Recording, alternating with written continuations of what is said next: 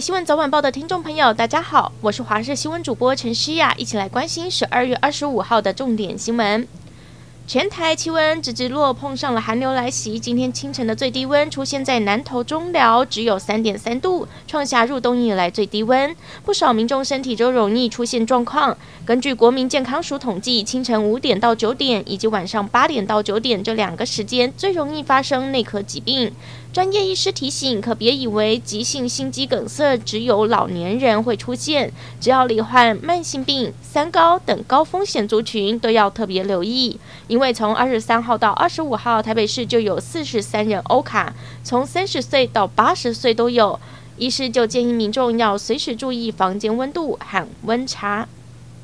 台湾开国门已经两个多月，根据旅游网站排名，台湾在十一月的热搜排行仅次于日本和泰国，位居第三，甚至赢过第七名的南韩。资料也显示，包括了新加坡、马来西亚和日本，都是搜寻台湾最多的前三名国家。国外旅客最青睐的地方，则是台北、高雄和台中。CNN 选出的亚洲必游城镇中，台湾的垦丁也榜上有名。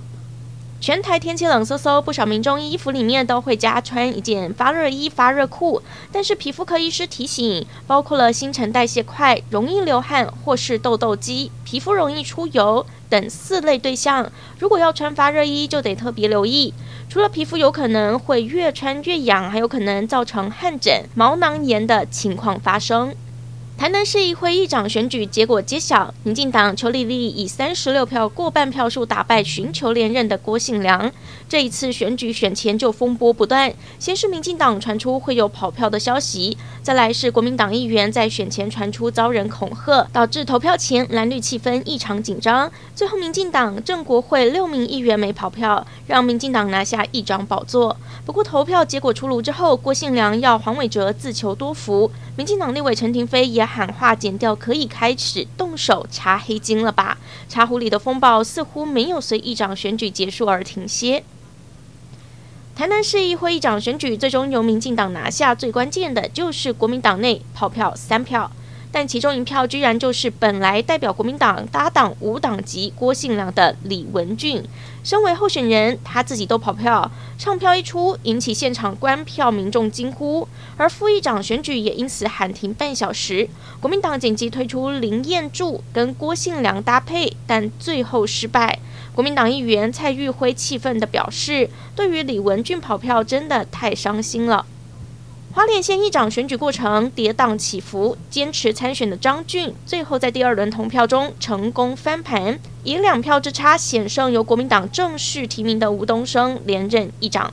当选后，他也立刻发表退党声明，炮口对准了朱立伦和傅昆萁，表示同舟计划把恶魔召回党内，一心为党的人却被踢下船，太让人失望。点名要朱立伦退党主席，他才会再回到国民党。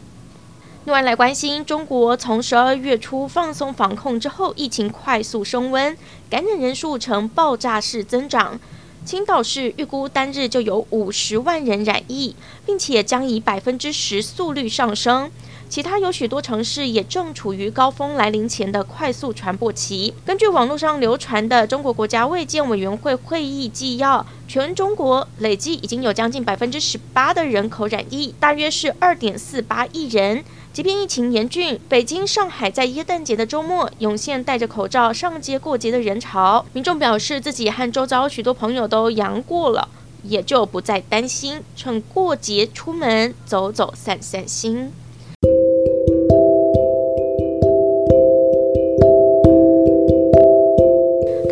以上的焦点新闻我们再会。